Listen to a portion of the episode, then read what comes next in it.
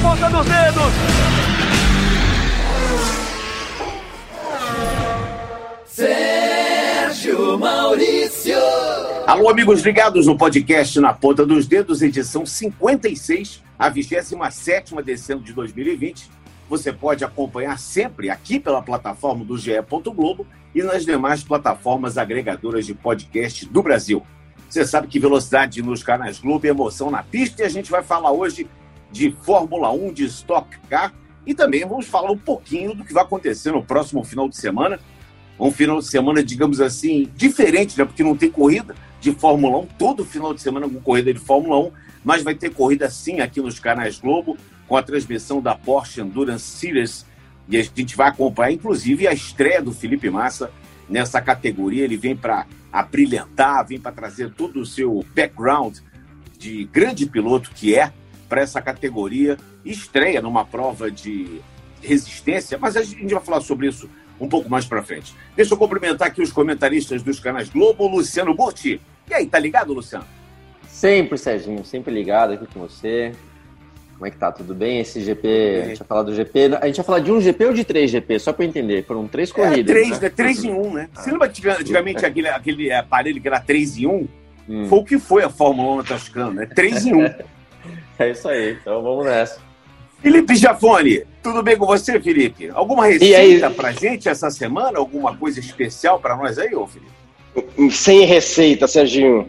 Tudo tá bem? Você curte, Rafa? Do fogão, né? Você anda longe do fogão ultimamente. Você mostrou, lá botou um negócio de um ovo frito. Lá, um ovo frito qualquer um faz, não é, ovo né, Outro dia é, eu fiz aquela pizza de novo lá que ficou boa, hein, Serginho? Você ah, precisa... Ah, é, deixa eu passar essa você, pandemia que nós vamos organizar uma né? pizza. É, é só a tal da pandemia que tá matando nós, né? Tá Quem tá conosco também, com direito à vinheta e tudo, é. Rafael Lopes! Você mesmo, Rafael Lopes. E aí, Rafa, tá ligado? Tô voando baixo, Sérgio Maurício, Luciano, Felipe, amigos do podcast Na Ponta dos Dedos. A corrida da Fórmula 1, corrida, digamos, atípica, né, no circuito novo, com três é, baterias, vamos dizer assim. Né? A gente teve três partes da corrida, uma corrida bem diferente, longa, né, durou mais de duas horas e meia. Duas horas e quarenta, para ser mais é, exato. Da largada à chegada, duas horas e quarenta, né? Tipo, janela máxima de quatro horas conseguiram fazer em 2 horas e 40, acidente, é, barbeiragem na largada, teve erro, é, problema com o Stroll, foi uma corrida divertida, uma corrida atípica e também a gente teve, claro, etapa da Stock Car em Londrina, muito calor, um vencedor inédito e um vencedor que não, que não ganhava corridas há muito tempo. Muito bem, GP da Toscana foi a nona etapa do Campeonato Mundial, que agora tem o Lewis Hamilton com 190 pontos, contra 135 do Valtteri Bottas, 110 do Max Verstappen, que não marcou ponto, ficou logo na largada o piloto da Red Bull, e o Lando Norris é o quarto colocado com 65 pontos. A diferença do Hamilton para o Bottas ela é tão abissal quanto é a diferença da Mercedes para a Red Bull em termos de Mundial de Construtores. Não, eu acho que a da Mercedes para a Red Bull é pior ainda, porque a Mercedes tem 325 pontos contra 173 da Red Bull, 106 da McLaren, aí a, a passa a ter dois dígitos só do, da quarta posição para baixo. A Racing Point tem 92 e as demais eh, todas com pontos, menos a Williams, que não tem nenhum ponto marcado. Torci tanto para o ponto da Williams, acabou não acontecendo. Podia ter acontecido nesse GP, foi tão diferente. O Rafa falou que foi um GP divertido, mas do ponto de vista, digamos assim, do público, eu acho que foi, mas não para os pilotos. Mas eu, antes de a gente começar a falar sobre isso, eu, eu não gosto de misturar é, assuntos. Aqui o nosso podcast trata é, única e exclusivamente de, de, de, automobilismo, né? de Fórmula 1, de, de Porsche, de Stock Car, enfim, do que, do que, do que se refere, do, que, do, do bojo do automobilismo. Mas eu acho que a notícia que não deve ser deixada de lado, e eu acho que eu queria ouvir a opinião de vocês também, é o posicionamento político do, Rio, do Lewis Hamilton, que cada vez mais engajado no, na campanha antirracismo, eh, vem agora, no último domingo, com uma camiseta para o pódio, uma camiseta referente à morte de uma jovem dos Estados Unidos, mais uma jovem preta morta nos Estados Unidos. assassinada pelos policiais, e o Hamilton tem tomado isso como uma bandeira. E eu quero saber a opinião de vocês. Isso é bom, isso é ruim? O que vocês acham disso? Eu, eu vou começar, Sérgio. Eu, eu, eu acho que é um assunto, é, assim... O, o, que eu, o que eu espero que não aconteça, né? O Hamilton, eu acho que ele tem se colocado muito bem na grande maioria das vezes. Ele está muito maduro, está muito consciente é, responsável, assumindo algumas causas, e, e, ele entendeu que, a, que o personagem, vou chamar assim, o personagem Hamilton, tem um peso muito grande para poder justamente passar algumas mensagens e ter peso em algumas decisões. Agora, precisa tomar só cuidado para que isso não se torne uma ação né, de que, que vire ódio, porque de repente alguém enxergando aquela mensagem, né, de repente alguém negro fala, tá vendo, o racismo, é isso, aquilo desperta talvez um ódio. Isso tem um pouco de receio, né, de achar o equilíbrio. Concordo em passar algumas mensagens, em cobrar algumas coisas que estão são óbvias, mas infelizmente não são seguidas. Ao mesmo tempo, se passar do ponto, pode se tornar talvez não a situação ideal. Então, eu acho que o equilíbrio nessa hora é sempre bem-vindo. Queria ouvir a eu... opinião também do Felipe Giafone e do Rafael Lopes. Eu acho que é, foi um fim de semana histórico para a causa antirracista. Né? teve a história do Hamilton lá com a camisa Who Killed Brianna Taylor, né? E atrás um, o rosto dela e escrito Say Her Name, né? Diga o nome dela. Nos Estados Unidos a gente teve no US Open a Naomi Osaka sendo campeã de novo, né? Bicampeã do US Open. E cada jogo que ela participou, ela usou uma máscara com o nome de uma vítima da violência policial nos Estados Unidos, né? Uma vítima negra da violência policial nos Estados Unidos é um problema que aflige quase todo mundo. A gente tem aqui no Brasil é, muita coisa nesse sentido. Nos Estados Unidos nem se fala, tem o racismo histórico lá e não vamos entrar nesse mérito aqui agora. Acho a, atitude do Hamilton legal. Acho que ele entendeu o tamanho dele no, no mundo, está aproveitando a janela e o destaque que ele conseguiu na Fórmula 1 por ser o melhor piloto é, e caminhando para ser o melhor piloto de todos os tempos, né? melhor piloto da atualidade, caminhando para ser o melhor de todos os tempos, está aproveitando essa janela para dar visibilidade a uma causa que até pouco tempo atrás era meio que jogada para baixo do tapete ali, né? ninguém queria muito falar nisso, era um tema que era tabu, e ele está se tá fazendo exatamente o que a Naomi Osaka fez, que o LeBron James tem feito, que o Chris Paul tem feito, que o Kyrie Irving tem feito, o Stephen Curry na NBA, vários jogadores da NFL, o Colin Kaepernick, que foi inclusive quarterback do, que era do São Francisco 49ers e que não tem vaga na NFL muito por causa dessa história do racismo estrutural lá, foi meio que virou persona não grata depois de, do protesto que ele fez, ele foi o primeiro a fazer isso há alguns anos. Então acho legal que o Hamilton tenha, tenha, tenha feito isso, acho que descambar para o ódio também é muito fácil, como disse o Luciano, é, mas eu acho que, acho que é um tema que tem que ser falado. Eu acho que o Hamilton acertou ali na mão e meio que causou desconforto para todo mundo. Mas o que eu mais gostei da história foi que foi ver Mercedes, patrocinadores da Mercedes, chefes da Mercedes, a própria equipe de Fórmula 1, a montadora, todo mundo apoiando o gesto do, do Hamilton. É, a Alemanha é um país que a gente sabe que tem um histórico complicado por causa do, do Adolf Hitler lá na Segunda Guerra Mundial. Lembra da história, se envergonha da história, não esquece a história e faz tudo para não repetir a história. Então acho, acho legal também esse movimento da Mercedes aí em apoio ao Hamilton. Já foi. Então, eu, eu acho que até, uh, até essa última corrida eu concordei com tudo que o Hamilton fez. Uh, acho que sempre foi legal. Acho que nessa última camiseta, que é o Arrest the Cops Who Kill uh, Breonna Taylor, né? Que Isso. eu acho que ele passou do limite. Eu, eu acho que a partir da hora que você pede para prender os policiais que mataram a Breonna, eu acho que é um pouco demais, porque isso já é um caso para ser analisado por policial e, e, envolve um monte de coisa. Eu acho que assim, fazer justiça, pedir para fazer justiça, relembrar o nome dele, jogar isso para cima, jogar a bola para cima, eu acho ok. Mas eu, na minha opinião pessoal, uh, passou um pouquinho do limite. Né, tem essa investigação da FIA, que isso pode ou não pode. Lembrando que mesmo dentro do Brasil, nas eleições uh, passadas, tinha carro usando, apoiando determinados um presidente daqui, o carro com cor do presidente, falando isso foi proibido. Quer dizer, a, a federação ela pode sim intervir. Não acho que vai intervir é, para que não haja manifestão, ma manifestação, mas eu acho que tem que ter um limite sim, e porque senão daqui, e eu acho que o Hamilton é o único que pode fazer isso na categoria, é o único que tem essa moral toda para subir num pódio em, em primeiro lugar e, e, e, não colocar nenhum patrocinador e, e, de repente ninguém fala nada e todo mundo apoia. Se eu colocasse isso aí, me tomaria um tapa na cara na, na, na, na primeira subida do pódio, entendeu? Então ele, ele é um cara que pode fazer, mas eu acho que ele passou um pouquinho da conta. Muito bem, portanto, então, encerrado esse assunto do Lewis Hamilton, é um assunto que a Federação Internacional de Automobilismo já decidiu que não vai tomar nenhuma medida contra o Hamilton em relação a isso. Não sei se alguém vai chamá-lo no canto e pedir para que ele não faça. Acredito que não, porque é, seria até uma, uma falta de inteligência fazer isso, porque ele iria para as redes sociais e iria denunciar da, da forma que ele está agindo. Me parece que seria esse o, o procedimento dele. Então fica do jeito que está. A FIA não vai se meter, o Hamilton está na dele, a Mercedes está apoiando. Então, vida que segue. No dia 13 de setembro, no último domingo, tivemos o Grande Prêmio da Toscana. Que corrida complicada foi essa do Grande Prêmio da Toscana. Tivemos logo no início um acidente. E desse acidente. Bom, a, a primeiro falar da pista de Mugello, né? Que é uma pista diferente. Foi a primeira vez que a Fórmula 1 chegou por lá. Luciano conhece Mugello de core salteado, de trás para frente, do asfalto até a torre. Ele conhece tudo lá em Mugello.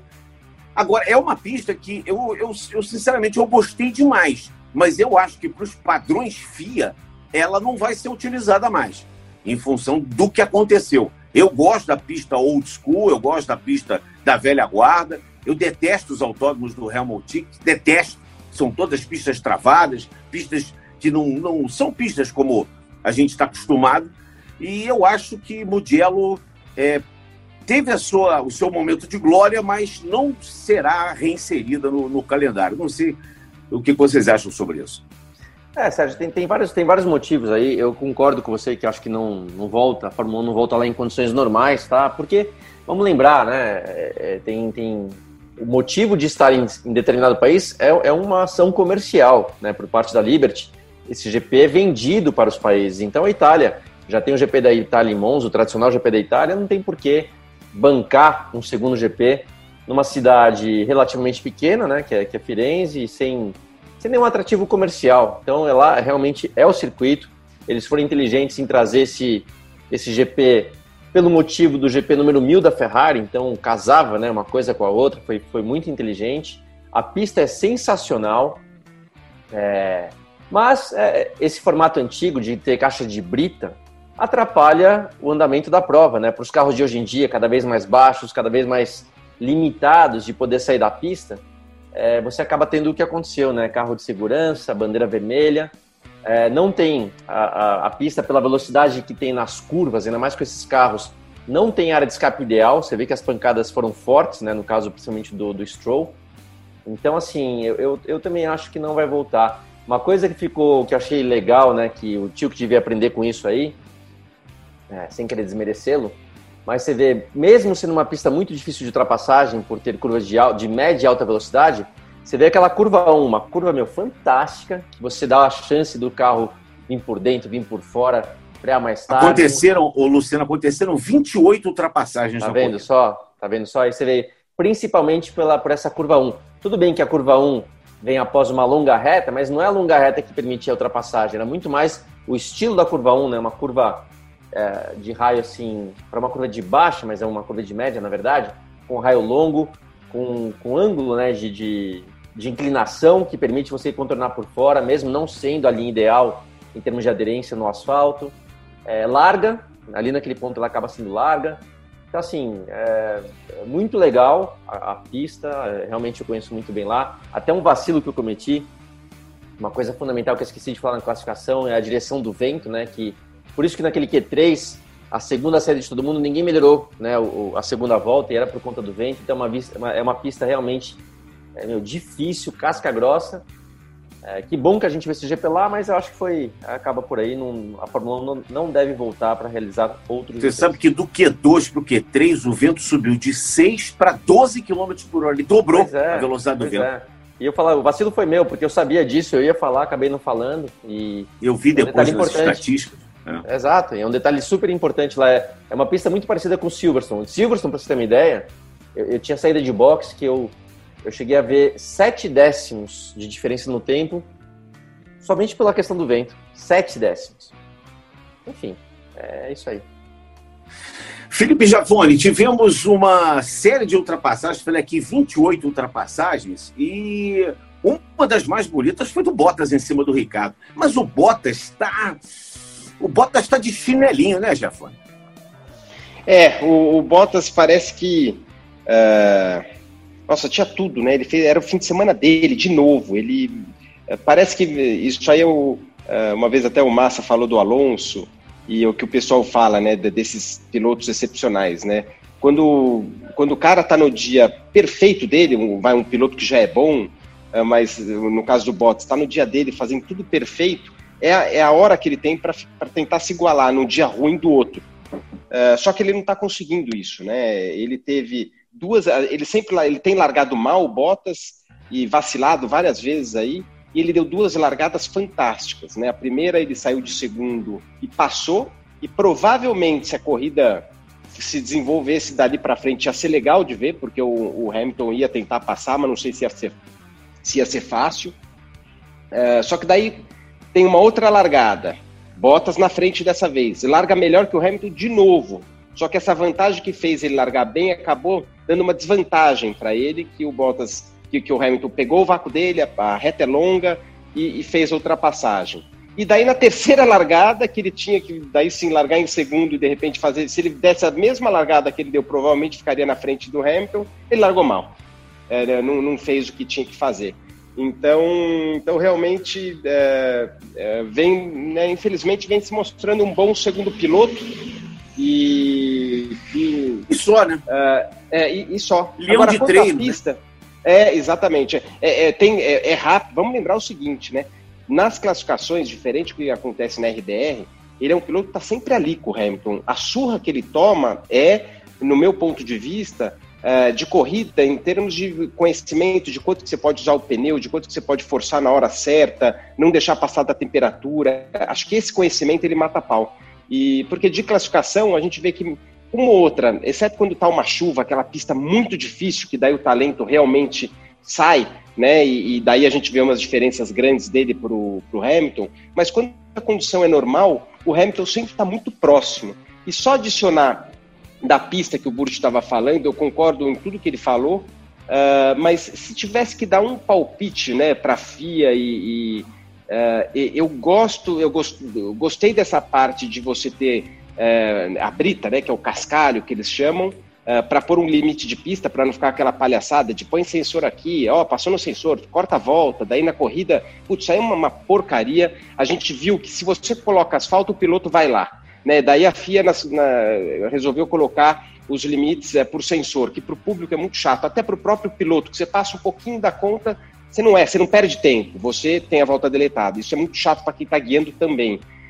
Só que a brita não é uh, a melhor opção, justamente pelo que a gente viu na corrida, né? Então, uh, no passado foi usado aquela grama sintética, tinha uma, uma largura lá de um metro e meio, dois, um metro e meio a dois metros de grama sintética, que era para o carro sair no limite de pista, escorregar, perder a aderência e voltar. Só que essa grama é muito cara e as motos tinham muito problema, porque a moto sai lá, uh, eles, eles pegavam uh, enfim, sai de frente, escorrega, e também o pedalzinho da moto acabava arrancando essa grama e, e, e acabava destruindo a pista, vai essa parte da grama que era cara.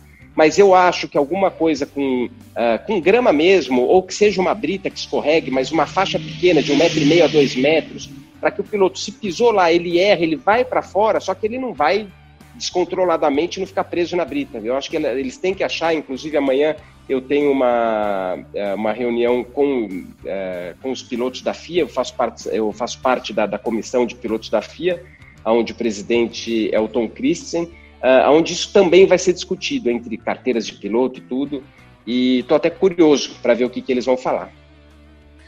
Rafael Lopes, o Valtteri Bottas, na prova passada em Monza, ele se fez assim uma autopenitência, disse que estava desconcentrado, que ele tinha que melhorar muito para poder largar de uma forma sólida, né? E acabou, no final das contas, muita gente colocando a culpa nele em relação àquela primeira relargada com o safety car saindo da pista. E eu, sinceramente, não entendi aquela atitude do Bottas. A, é, a gente há de, de, de, também ter um cuidado para falar sobre isso, porque a reta é uma reta enorme e eu acho que a partir. Eu, eu, eu queria até perguntar para o Jafone isso, em termos de regra. A bandeira verde, quando ela é acionada numa, numa relargada, ela vale a partir da linha de partida que é a mesma linha de chegada, é onde está o, o posto do diretor ali. A partir dali você pode, claro, você pode vir acelerando, mas a partir dali é que está valendo a corrida.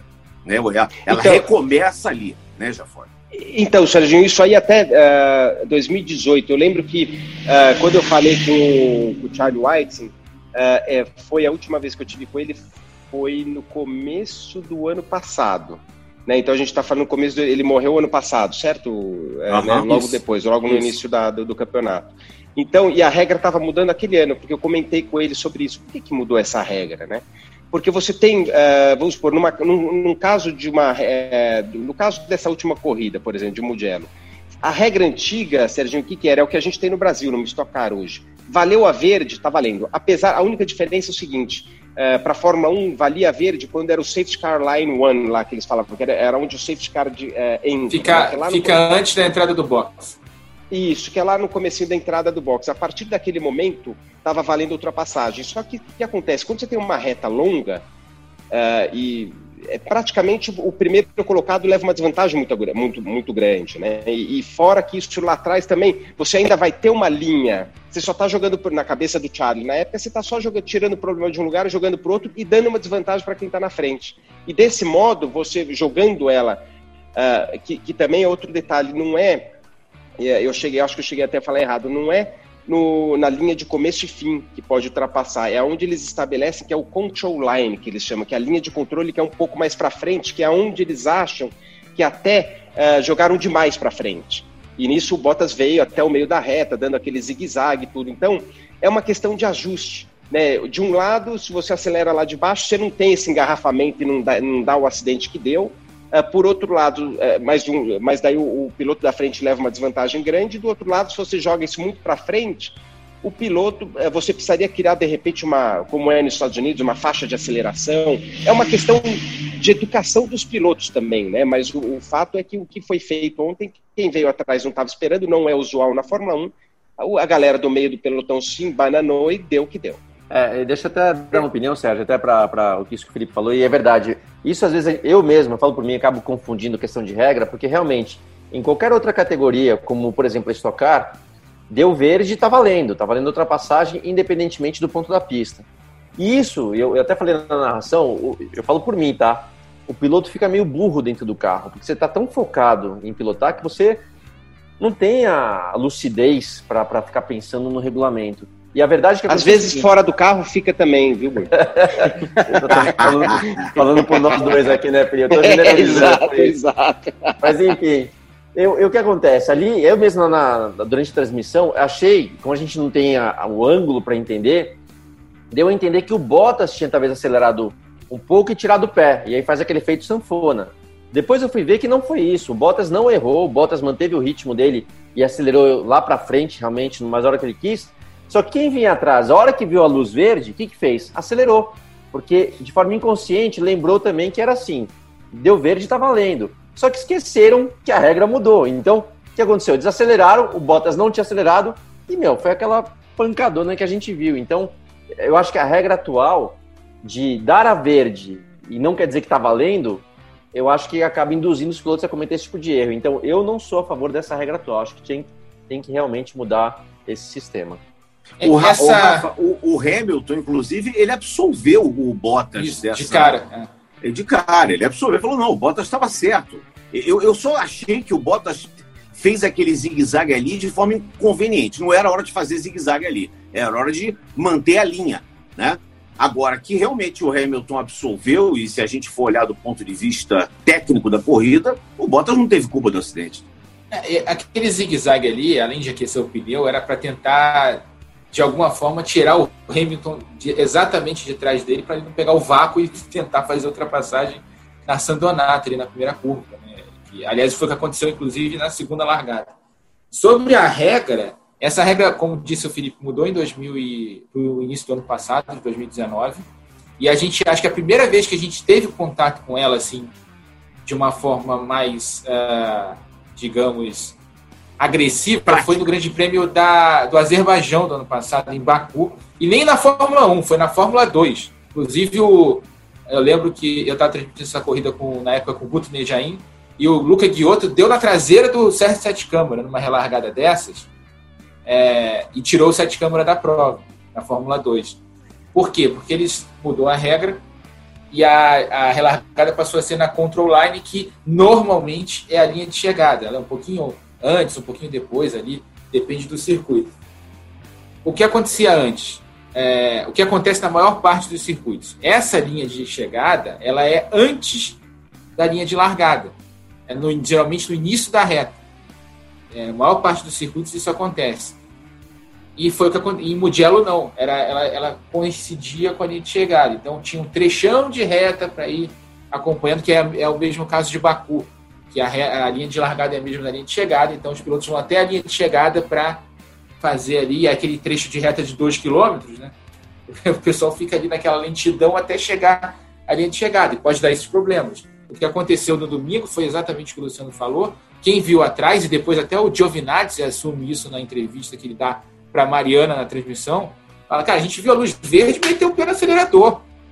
E aí viu todo mundo lento da frente, deu aquela confusão toda. O Bottas fez direitinho, o Hamilton fez direitinho, ali quem estava na frente também fez, só quem estava atrás, andando muito longe, viu a luz verde e falou, opa, vou acelerar aqui, vou ganhar tempo, e não deu muito certo, deu aquele acidente que a gente não está acostumado a ver, né? Eu lembro, lembrei daquele grande prêmio da, da Bélgica de 98, que é largada ali na, logo depois da, da Surs, todo mundo bate na, na reta oposta e causa aquele caos todo.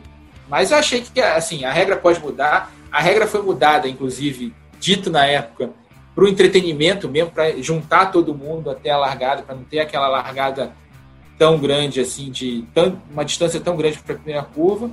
A gente viu ano passado em Interlagos, aqui na corrida aqui do Brasil, uma corrida muito legal, muito por causa dessa regra. A gente viu ali a disputa, disputas assim, até a linha de, de largada, que já é mais próxima da linha de chegada, ali no meio da reta, logo depois ali da entrada do box. Então, tem que. Eu acho que eu sou, eu sou a favor de ajustar a regra. De repente, criar uma zona de, de reaceleração, como disse o Felipe, como tem nos Estados Unidos.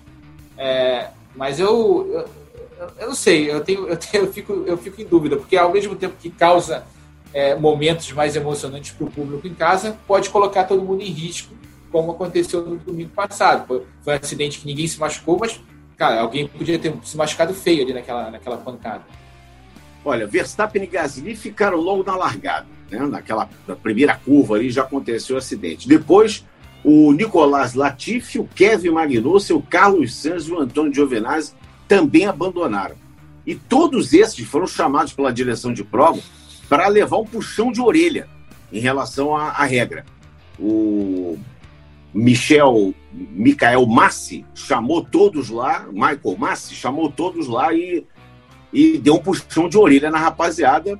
Enfim, foram situações atípicas nesse grande prêmio em relação à pista, em relação ao que aconteceu, em relação à, à própria determinação da, da regra, né? Que mudou e de repente, como disse o Luciano, o piloto fica tão focado ali que esquece momentaneamente essa, essa situação.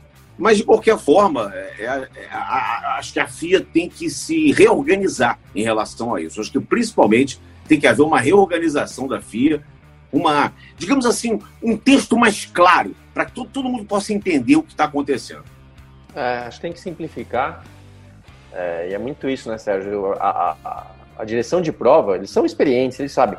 Tem que lembrar isso, vou de novo repetir do piloto meio burrinho ali dentro do carro. A regra tem que ser muito clara, muito simples, para de complicar a, linha tal, mas peraí, que linha é essa? De novo, você chega no final de semana de corrida, o piloto tem obrigação de estar a par de muitas coisas, mas pode ter um final de semana por um problema é, com a equipe, um problema que chegou atrasado, de patrocinadores, que ele não vai dar aquela volta na pista para checar alguns detalhes, como, por exemplo, a linha de relargada. Então, chega na hora no carro, o cara ainda fica nervoso, acaba não sabendo onde é exatamente e dá no que dá. Então, tem que simplificar isso aí, né? Colocar uma regra é simples. Uma coisa que eu acho que funcionou, que é uma mudança recente, ao invés de ter uma relargada após a bandeira vermelha, foi uma largada, largada parada. É, acho que isso, né? São coisas que são simples e que, que funcionam. Então, acho que tem que ser por aí. Eu vou só trazer um depoimento do Michael Massi aqui. Ele disse o seguinte: eles podem criticar o quanto quiserem, mas se olharmos de uma perspectiva distante de onde as luzes foram apagadas, provavelmente não seria diferente. As luzes do safety car se apagam onde ele está e o safety car entra no pit lane. Diz o Michael Massi: temos os 20 melhores pilotos do mundo e vimos mais cedo na Fórmula 3 que os pilotos tiveram uma relargada muito similar ao que aconteceu na Fórmula, Fórmula 1 e lidaram muito bem com isso sem incidente. Não acho que há necessidade de se revisar a regra da largada do safety car, disse ele, que é o diretor de é, provas é, eu, da eu discordo, eu discordo pelo seguinte só. De novo, estou falando aqui de simplificar. A história sempre mostrou que a luz do safety car é o principal sinal que o piloto recebe. Tudo bem que tem o rádio, tem isso, aquilo, mas é, de novo, é uma questão de costume. É o principal sinal que o piloto recebe que, ó, vai relargar. E, e por que não tirar essa... Se, já tava, se a gente recebeu na, na, tela a informação que era a última volta do safety car, por que, que ele não apagou antes? Na curva 3. Na curva 3. Então pronto. Então assim, para que dar a volta inteira? E realmente, ele só apaga na curva, é, na última, última curva. curva. Entrada, não deu tempo do Bottas tirar o pé e deixar aquele espaço que é o de costume. Ah, o Bottas pode ter vacilado porque sabia que de repente a regra assim foi discutido no briefing. Ok, mas gente, simplifica. Estamos falando de uma questão de segurança também. Apaga essa luz antes. Foi todo mundo sabe que sempre foi assim na história. Então é a questão de simplificar. Se ele quer dizer que está tá certo, está de acordo, porque a regra é essa, beleza. Só que ele não está levando em consideração o piloto dentro do carro que, né, tem que ser a coisa mais simples possível para estar tá registrado. Simples é. assim. E só para trazer, eu, tava, eu vi Sim. as corridas da Fórmula 2 é, e o procedimento de relargada foi igual em todas. Assim. A luz apagava realmente ali na freada para Butini, para a última curva do circuito, o que é muito estranho. Assim, em outras pistas do calendário, a gente está acostumado a ver relargada em vários circuitos aí do calendário, eles normalmente apagam a, a, a luz ali na metade da volta, um pouquinho depois ali. Em Interlagos, por exemplo, é, quando ele está descendo ali para a junção, a luz já está apagada. Então, você vê, tem um, um, trecho enorme até a linha de largada. Então, eu, tudo bem que eu entendo, eu entendo que seja o procedimento que eles combinaram para o Mugello. É, acho que provavelmente isso foi falado no briefing, mas para quê? Para que apagar a luz só na última curva, ali tão próximo da entrada do box? É, eu, eu até acho, Rafa, que o motivo por que, que eles fizeram isso, eu entendo que é o que você já até falou, que é o tal do entretenimento. Também acho. Porque a partir da hora que você fala, né, que o Burt falou que seria o correto, pô, apaga bem antes, que vocês estão falando, apaga antes, o cara já vai acelerar, daí a gente sabe que o carro atrás vai ter, né, ele vai ter, o, no, no caso o Bottas, teria umas duas, três curvas e já entra na, na, entrada da reta ali é, em velocidade normal, ou seja, o carro que vem atrás não consegue entrar grudado, porque a gente sabe que escorrega na turbulência, e, e daí beleza. Só que eu acho que eles fizeram isso propositalmente para que isso não acontecesse, e para que ficasse interessante a freada, meio jeito americanizado, vai isso o Michael Messi está trazendo. Deu errado dessa vez. E foi o GP que mais nós tivemos abandonos desse ano, né? Lance Stroll, Esteban Ocon, Nicolás Latifi, Kevin Magnussen, Antônio Giovinazzi, Carlos Sanz, Max Verstappen e Pierre Gasly. Dos 20, só 12 chegaram. E a Williams é... não pontuou, hein? É, Mel que pena. Pena, pena, porque o Russell merecia esse pontinho. É. E o Ricardo não foi pro pódio, pra sorte do Felipe Jafar. Tinha uma torcida ali grande, eu vou te falar, eu falo por mim, tá? Torcendo por um pódio do Ricardo, que acho que, é, independentemente da questão da tatuagem, que todo mundo quer ver essa, essa bagunça, essa sacanagem que vai rolar com, com o Abitibu, é, seria muito legal o Ricardo fazer um pódio e principalmente a Williams marcar um ponto, até pelo Russell, né, que tem andado muito tem guiado muito, vinha na, na posição para fazer um ponto até a última bandeira vermelha, onde ele foi é, prejudicado. Até o próprio Vettel, que, que acabou chegando em décimo, né? Pô, que, que, pena, sinto muito por ele, porque acho que ele realmente merecia é, esse ponto. Ele vinha em nono, né? E o Vettel falou, não chegava nele, ele era mais rápido que a gente. Então, assim, uma pena, mas é, corrida é corrida, né?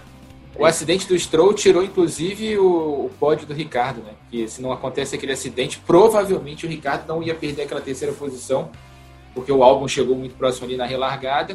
Aliás, a relargada, a última largada, né? A última largada parada, Cara, a largada do Bottas é vergonhosa naquela última largada, né? Não, é uma largada estilo Bottas. Ele, ele fez vê que o Ricardo que ele tinha feito anterior, anteriormente. Na, Aquela foi normal, né? Aquela foi normal, é ele. Você vê que o Ricardo assim. passa ele, né? E ele perde um tempão ali para passar o Ricardo de volta. E com isso o Hamilton já tinha aberto aquela, aquele caminhão de vantagem na frente. Eu tô oh, desconfiado que o motor do Bottas ainda é com carburador, que dá uma engasopada, acontece alguma coisa deixa, ali. Deixa, é algo possível isso? Deixa eu defender aqui o cara pelo seguinte só. É, ó, largada de Fórmula 1 não é aquela largada simples, tipo, meu, acelera, solta a embreagem e pau, entendeu? Tem uma série de questões ali para eles acharem o torque ideal, vai pelas luzes, tem que estar com o olho na luz ao mesmo tempo com o olho no semáforo. Óbvio que é igual para todo mundo, tá? Mas se você for ver a primeira largada de todas, ele largou pra caramba, fez um baita largadão, né?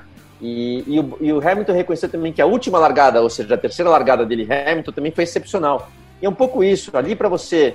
A gente está falando às vezes de um tempo de reação combinado com atração, uma diferença de dois décimos de segundo. Dois décimos faz essa diferença. Então, você até foi uma informação legal que você vê que de 0 a 200 por hora, na casa de 4,2. Eu lembro quando eu treinava, era outro motor, outro carro, mas era, era por aí, era 4.2, só que tinha horas que de repente era no mesmo dia, mesmo tudo igual. 4.2, 4.4, 4.3, 4.5.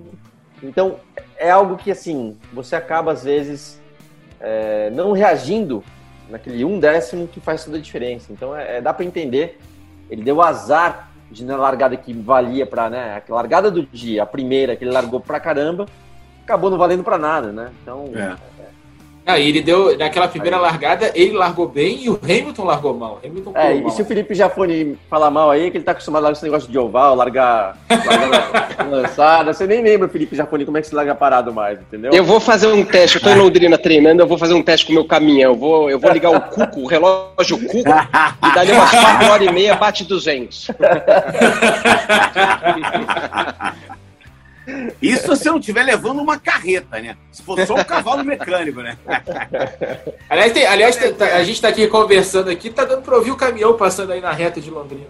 É, eu tô me esforçando para pôr no mútuo aqui. Pro, não tem problema, não. O, o barulho é bom, o barulho é Londrina já testando aí para a Copa Truck. Que dia a corrida, o, o Felipe? Então, uh, pior é que tá nesse lance de pandemia, né? Dizem os rumores que tem uma chance de ser junto com a estoque em uh, Cascavel. Foi o último. 3 e 4. 3 é, e 4 de outubro.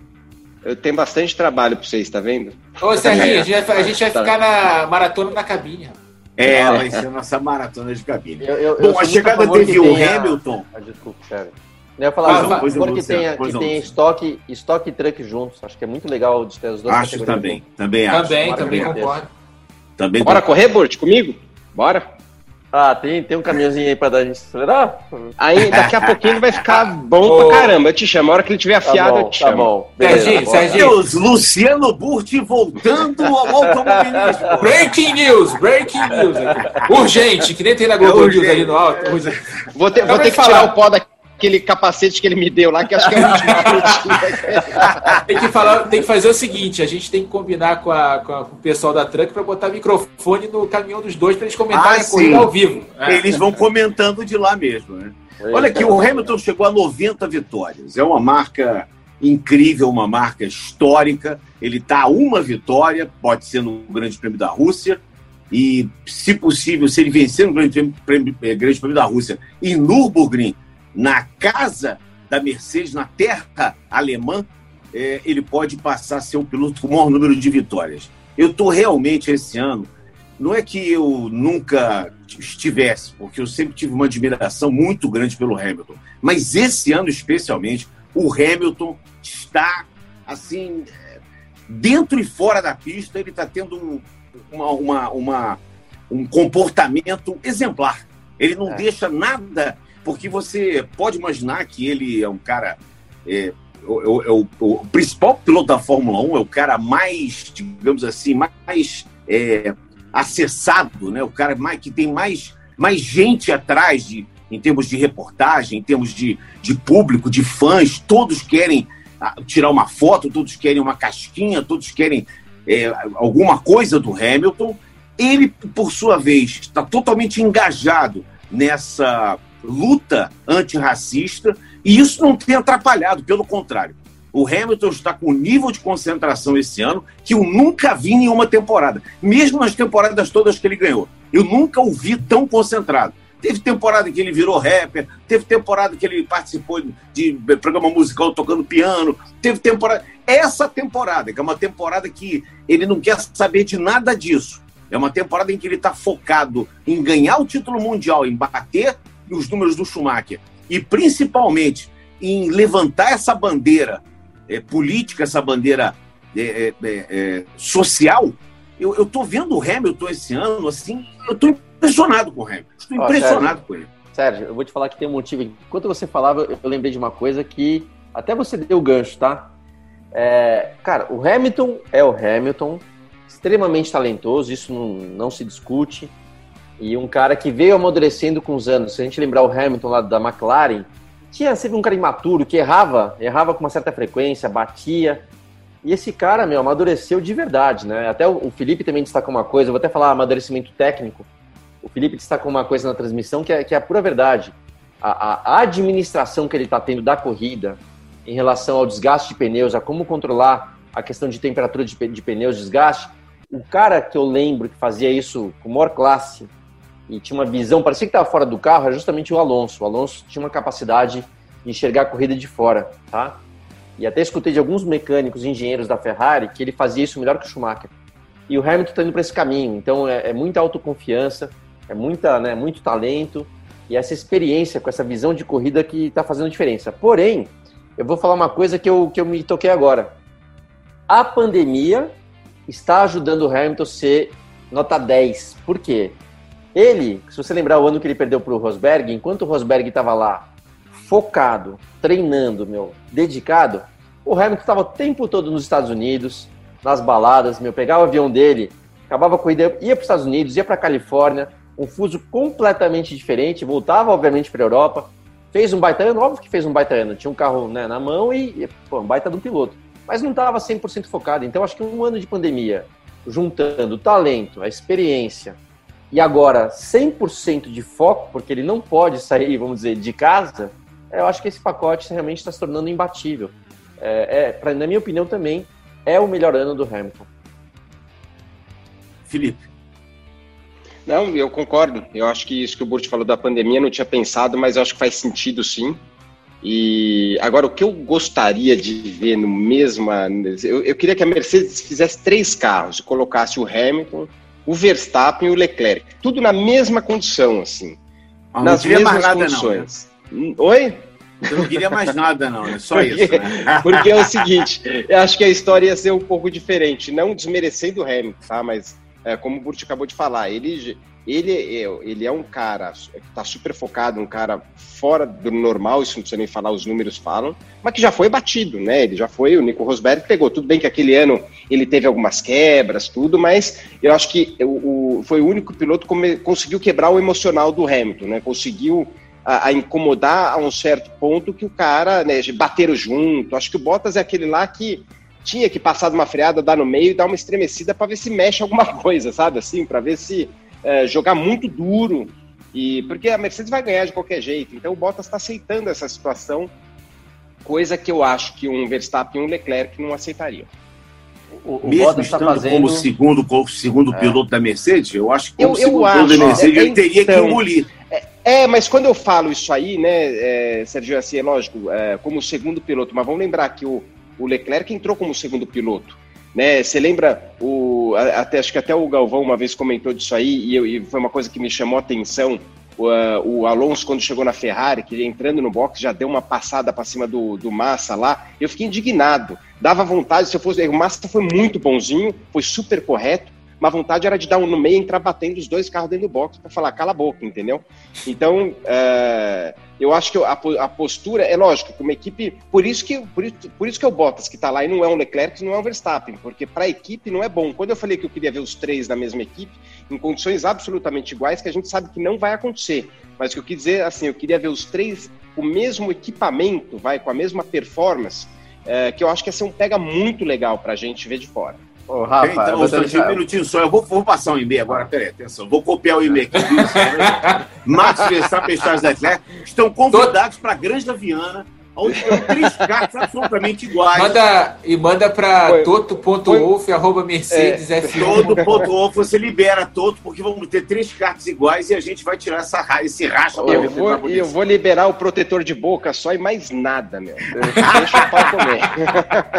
ô, ô, Sérgio, até, até, Desculpa, até, Luciano. Até para depois eu, eu ouvir a opinião do Rafa também, mas eu vou falar duas coisas sobre isso que o Felipe comentou. É, primeiro, que se for para colocar os três aí, eu já vou dar meu voto, tá? Desses três caras, Hamilton, Leclerc e Verstappen, eu vou te falar que vai dar, eu, eu voto no Verstappen, sabia? O Verstappen para mim é o cara que hoje, hoje, se botar esses três no mesmo carro, é o cara que vai levar vantagem.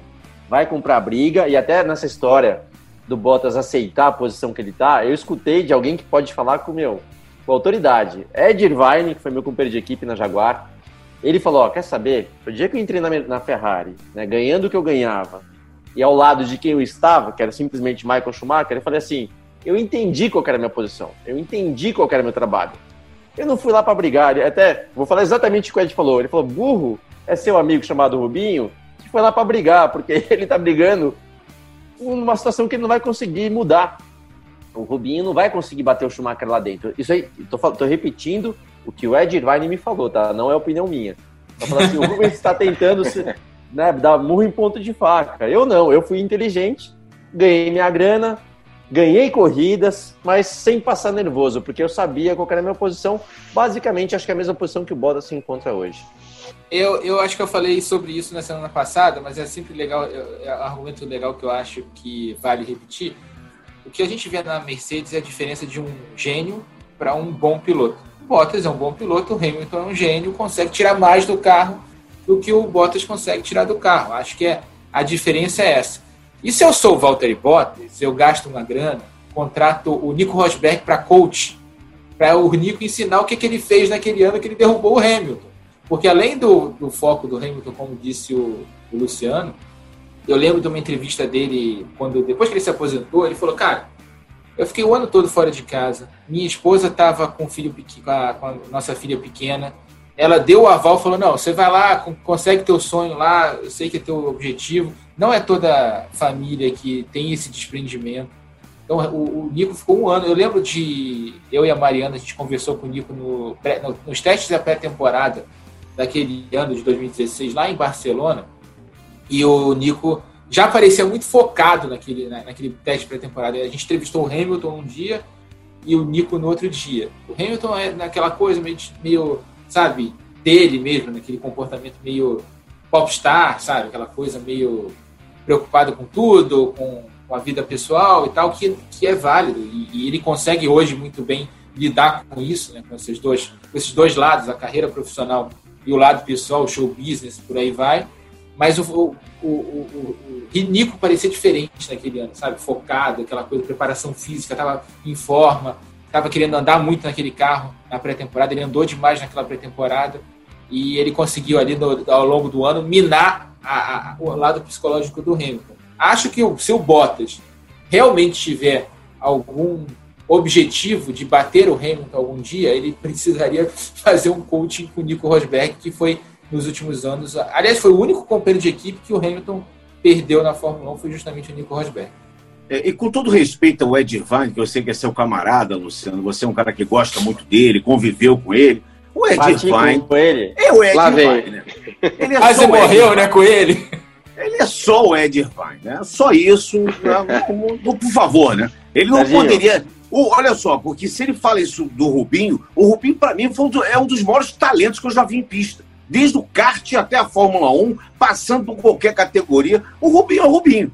Então, se o Ed falou isso, eu discordo de tudo isso que ele falou, porque realmente não, não tem. Ó, né? eu tô falando que, né, que eu concordo com você que o Rubens, aliás, é uma coisa que eu sempre falei do Rubinho, tá? O Rubens, além de ser o talento que ele é, ele realmente caiu numa posição que acabou escondendo todo o talento dele, porque se ele não tivesse caído na, na, na Ferrari ao lado do Schumacher, o Rubinho, na minha opinião, teria sido campeão do mundo, ponto final. Uhum. Né? Ele, ele, Ele realmente, para mim, o Rubens é dos melhores. E eu posso falar porque eu estive no carro Ferrari com ele, com o Schumacher. O Rubinho é espetacular, eu, eu concordo.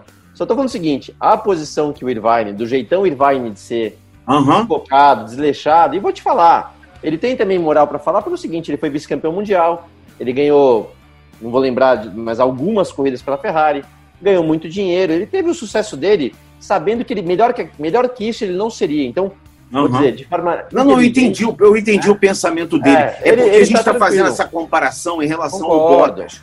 O Bottas, ele também sabe que o lugar dele é aquele. Isso, é isso que eu quero dizer. Você entende? Eu quero o Felipe dizer falou: ah, se eu sou o Bottas, eu dou no meio do carro do Hamilton para dar uma, é. uma embaralhada. Se ele der no meio do carro do Hamilton, ele vai, ele vai, ele vai ser o Então, ele vai embora. É, é por isso que ele está fechando tantos anos lá, é certeza. Isso, é exatamente, isso porque então, ele, é um, assim, ele, é um, ele, é um, ele é um bom garoto. É, então, um garoto. É, é, isso que eu vou dizer. É exatamente a comparação com o Irvine foi justamente para mim o Bottas está fazendo do jeito Bottas, mais conciso, mais na dele, tá fazendo a mesma coisa. Quer saber? Eu não vou ganhar desse cara, eu tô aqui num baita carro, tô fazendo pole position, tô ganhando corrida, tô ganhando uma baita de uma grana, tô aqui quietinho jogando pela equipe, que é exatamente o que o Irvine fez na Ferrari. Se alguém falasse pro, pro Irvine, ó, você vai ter que andar com um carro de ponta cabeça para ajudar o Schumacher, ele vai responder sim, senhor. Claro. O Rubinho não, o Rubinho eu não tenho é dúvida assim, que, que você faria a mesma coisa. O, o Rubens fez isso porque tirou o pé para deixar o Schumacher passar. Quantas e quantas vezes o Rubens abriu mão de alguma coisa na equipe pro, em prol do Schumacher, que o Schumacher é, é tudo era direcionado para ele, como tudo é direcionado para o Hamilton. É, o, o Rubens é, é simples fez, assim. O Rubens fez, Sérgio, mas o Rubens nunca aceitou, você entende? A diferença é essa para o Irvine. O Irvine aceitava e achando bom, tá tudo certo. Talvez o Bottas faça a mesma coisa. O Rubinho aceitava e não, porque você vê mesmo aquela da Áustria, tirou o pé em cima da hora para mostrar seu, seu protesto. Brigou, brigou tanto que até falo, o melhor empresário da Fórmula 1 que eu já conhecia é um cara chamado Rubens Barrichello. Foi ele que saiu da Ferrari no final do ano, daquele ano de 2006 ou 2005, e, e deu lugar para o Felipe. Foi ele que deu para o Felipe de Momejada, tá aqui, ó, um carro para você correr, um carro Ferrari. E depois o Felipe se tornou o que se tornou, quase sendo campeão do mundo. Então, o Rubens nunca aceitou, é essa comparação que, que eu faço. O Bottas aceita, o Ed Irvine aceitava, e eu entendo o Felipe de dar no meio dele, porque acho que o Luciano Burso também daria no meio dele. Mas assim, é o mais inteligente? Talvez não. Talvez o mais inteligente, como o Ed Irvine falou, seja né, assumir a posição que você tá. Aí é a opinião de cada é. um, né?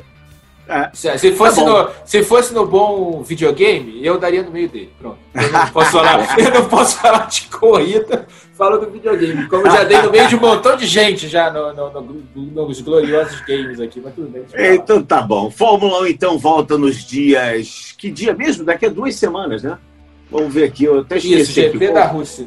GP da Rússia. Deixa eu ver aqui qual é a data certinha para trazer para os nossos telespectadores, aliás, nossos ouvintes. Vai ser no final de semana dos dias 25, 26 e 27 de setembro em Sochi. Essa vai aquele, ser a décima Aquele etapa. circuito que dá uma dor no coração né, de ver o Parque Olímpico sendo aproveitado é, para outra coisa, é mas deixa para lá.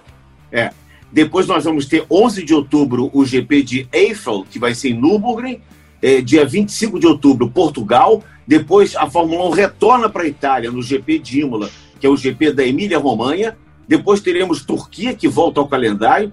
Duas provas no Bahrein, o GP do Bahrein, o GP do Sakir. No Sakir vai ser aquele anel externo e Abu Dhabi, como sempre, e As Marina, fechando a temporada de conquista do Lewis Hamilton. Não tem a menor dúvida de dizer isso agora. Está faltando aí uma, duas, três, quatro, cinco, seis, sete, oito corridas para acabar o campeonato. Não tem a menor dúvida de dizer que Lewis Hamilton será o campeão mundial e vai bater os recordes do Schumacher. Esse ano vai ser o ano, o ano de glória total, o ano de honraria total para o Lewis Hamilton. Saindo um pouquinho da Fórmula 1, vamos para Stock Car. Stock Car teve um final de semana em Londrina, um final de semana quente em Londrina. Agora tá, a temperatura até melhorou aí, né, Felipe?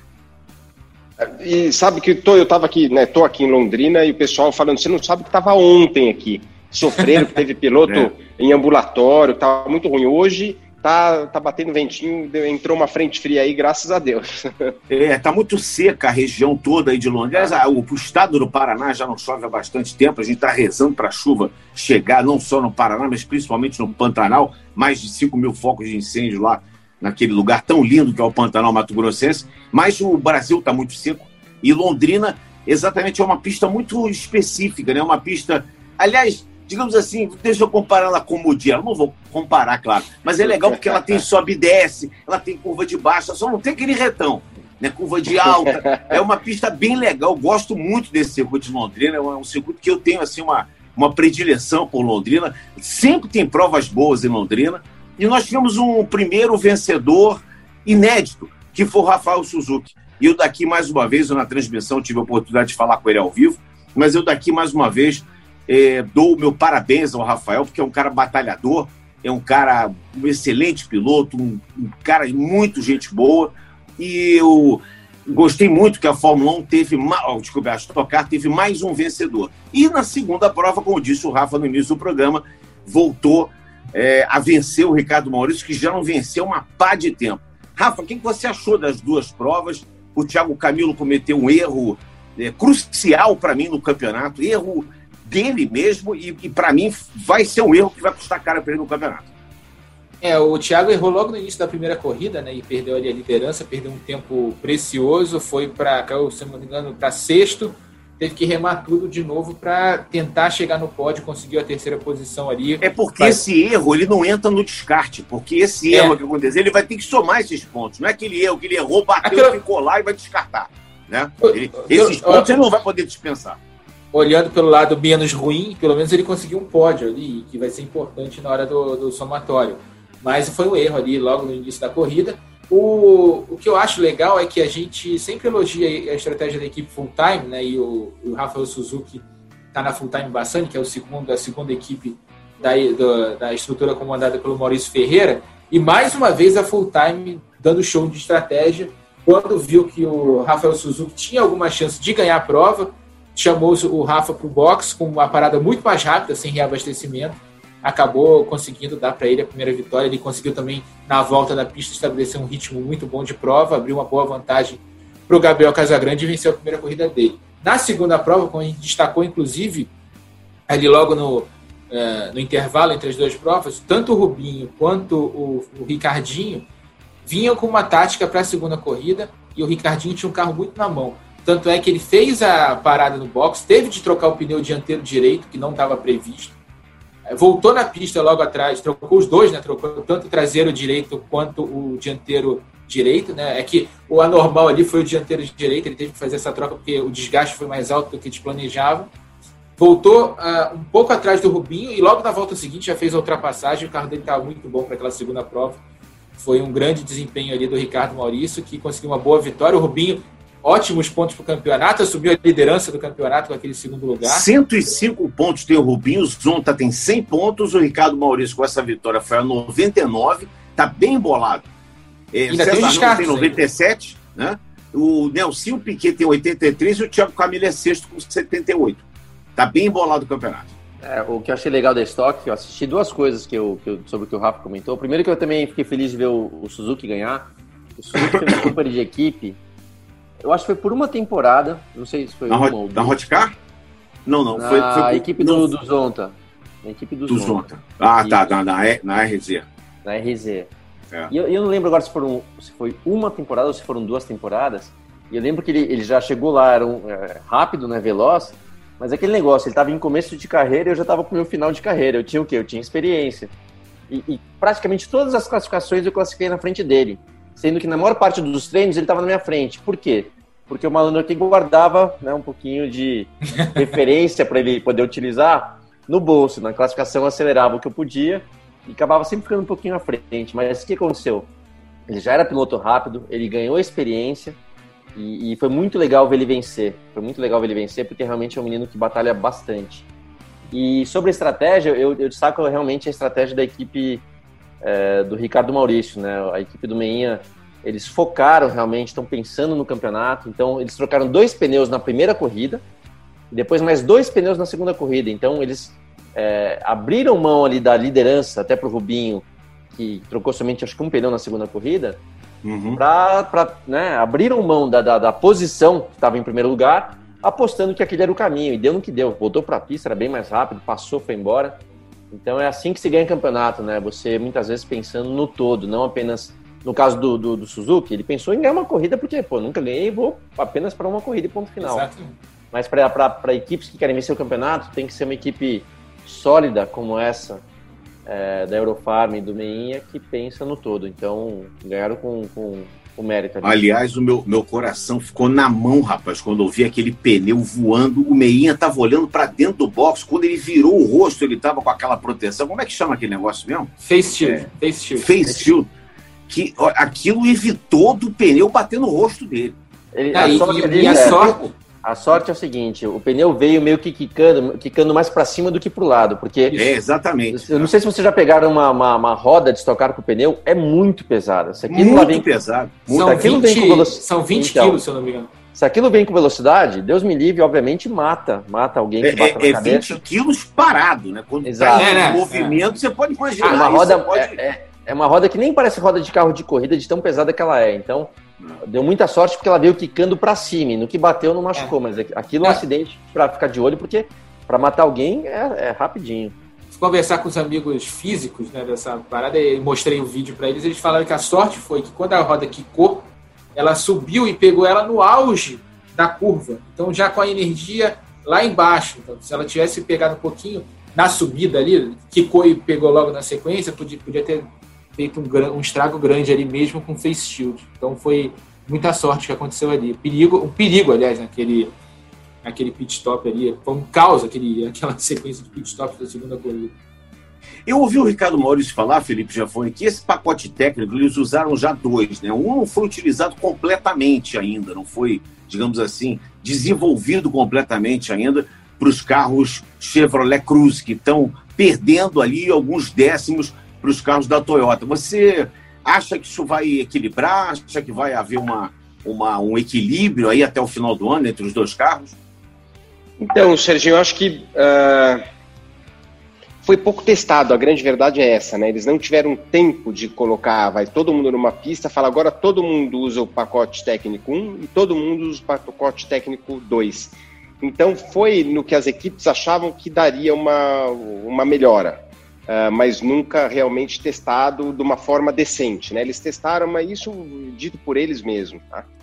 E porque quando eu treinei nos carros em, uh, em Goiânia, eu andei nos dois carros uh, do, do Andréas, né? E ele estava falando justamente isso aí. Então, o, a tendência é do, do Corolla ser um pouquinho mais rápido, é um quilômetro e meio mais, mais rápido de reta, e só que daí eles falam, ah, então ele é mais rápido de reta, só que está ganhando de curva.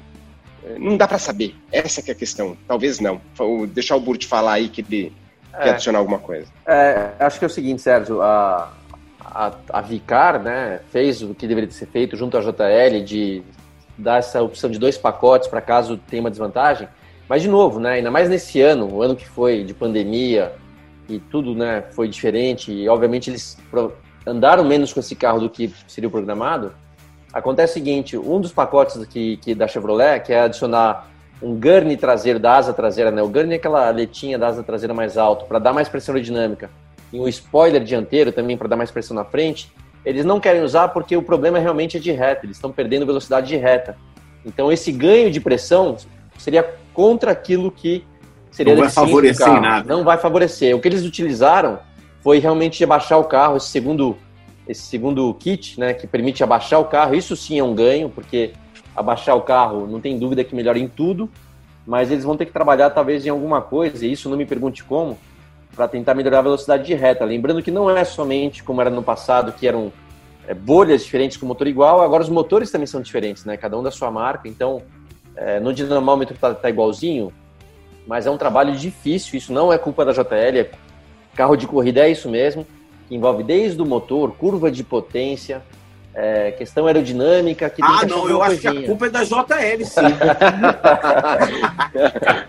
mas, ó, eu vou te falar que a culpa, eu também é, acho. a culpa é se não vier achar uma solução, mas uma vez que agora. Não, é, lá, mas sabe que eu, o, é, tem um jeito fácil, né, de você achar essa solução, só que precisa ser muito bem testado, porque é, a princípio soa é, ruim, né? Se, se chega à conclusão que o carro, que o Cruz está ganhando de reta e ponto, e não ganha vantagem aerodinâmica, uh, os carros hoje, vai para ter uma noção, eles aceleram 64% da borboleta. Lembrando, borboleta é aquele negocinho que vai dentro né, da entrada de emissão de ar, você normalmente você acelera tudo, ela abre 100%. Então, é feito push to pass em cima da borboleta. O piloto acelera tudo, ela só anda, uh, só, só abre 64%, é o que foi usado, se eu não me engano, né, Rafa? Foi 64%. É, isso, 64%. isso. E né, em Londrina 64%. o push era 100.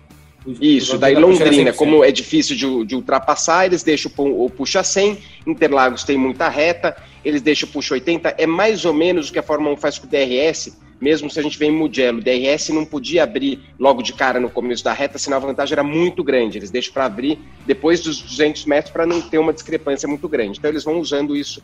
Agora, para você falar assim, se a vantagem, se, se realmente de fato os carros Corollas estão andando mais, é só você dar 1%, testar, dar 1% a mais para o Cruz, você vai igualar facinho essa velocidade de reta, só que eu não sei como, uh, eu não sei como as equipes vão ver isso, entendeu?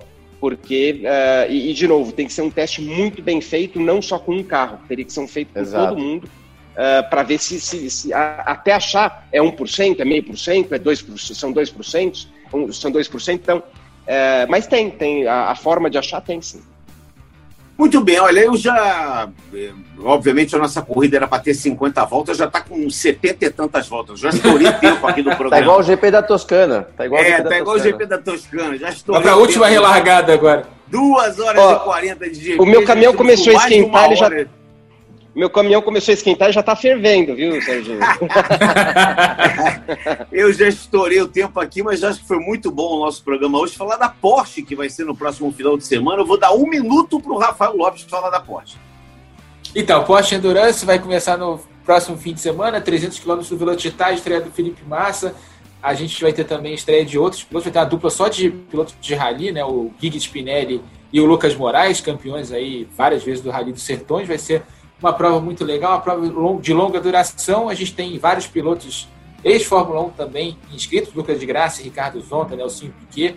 Vai ser um, um, evento muito legal. Sábado, 11 da manhã, Sport TV 3. Eu e o Cleiton Carvalho no comando aí da transmissão da Porsche Os caras do Rally não podem correr, porque eles vão pegar talho, vão pegar grama, vão pegar terra, eles vão atalhar, não vai poder, pô, não vai dar certo isso. Ah, e a largada do Sertões esse ano, que vai ser em 31 de outubro, é lá no Velocitar, né? Então eles vão é. lá para pegar. Só que na pista de off-road, né? Que é, é. complexo tem várias pistas e tal. Mas é bem legal, eu gosto dessa, desse intercâmbio, a Porsche proporciona isso. Né, o Denner sempre está de olho nisso aí, trouxe o Felipe Massa. A gente vai ter também a estreia do Caio Castro no ano que vem, ator da Globo, que é piloto de kart. Corre lá na, na Granja Viana, né? Inclusive o Felipe Jafone já deve ter visto ele correr. Então, Corre bastante, não sai de lá.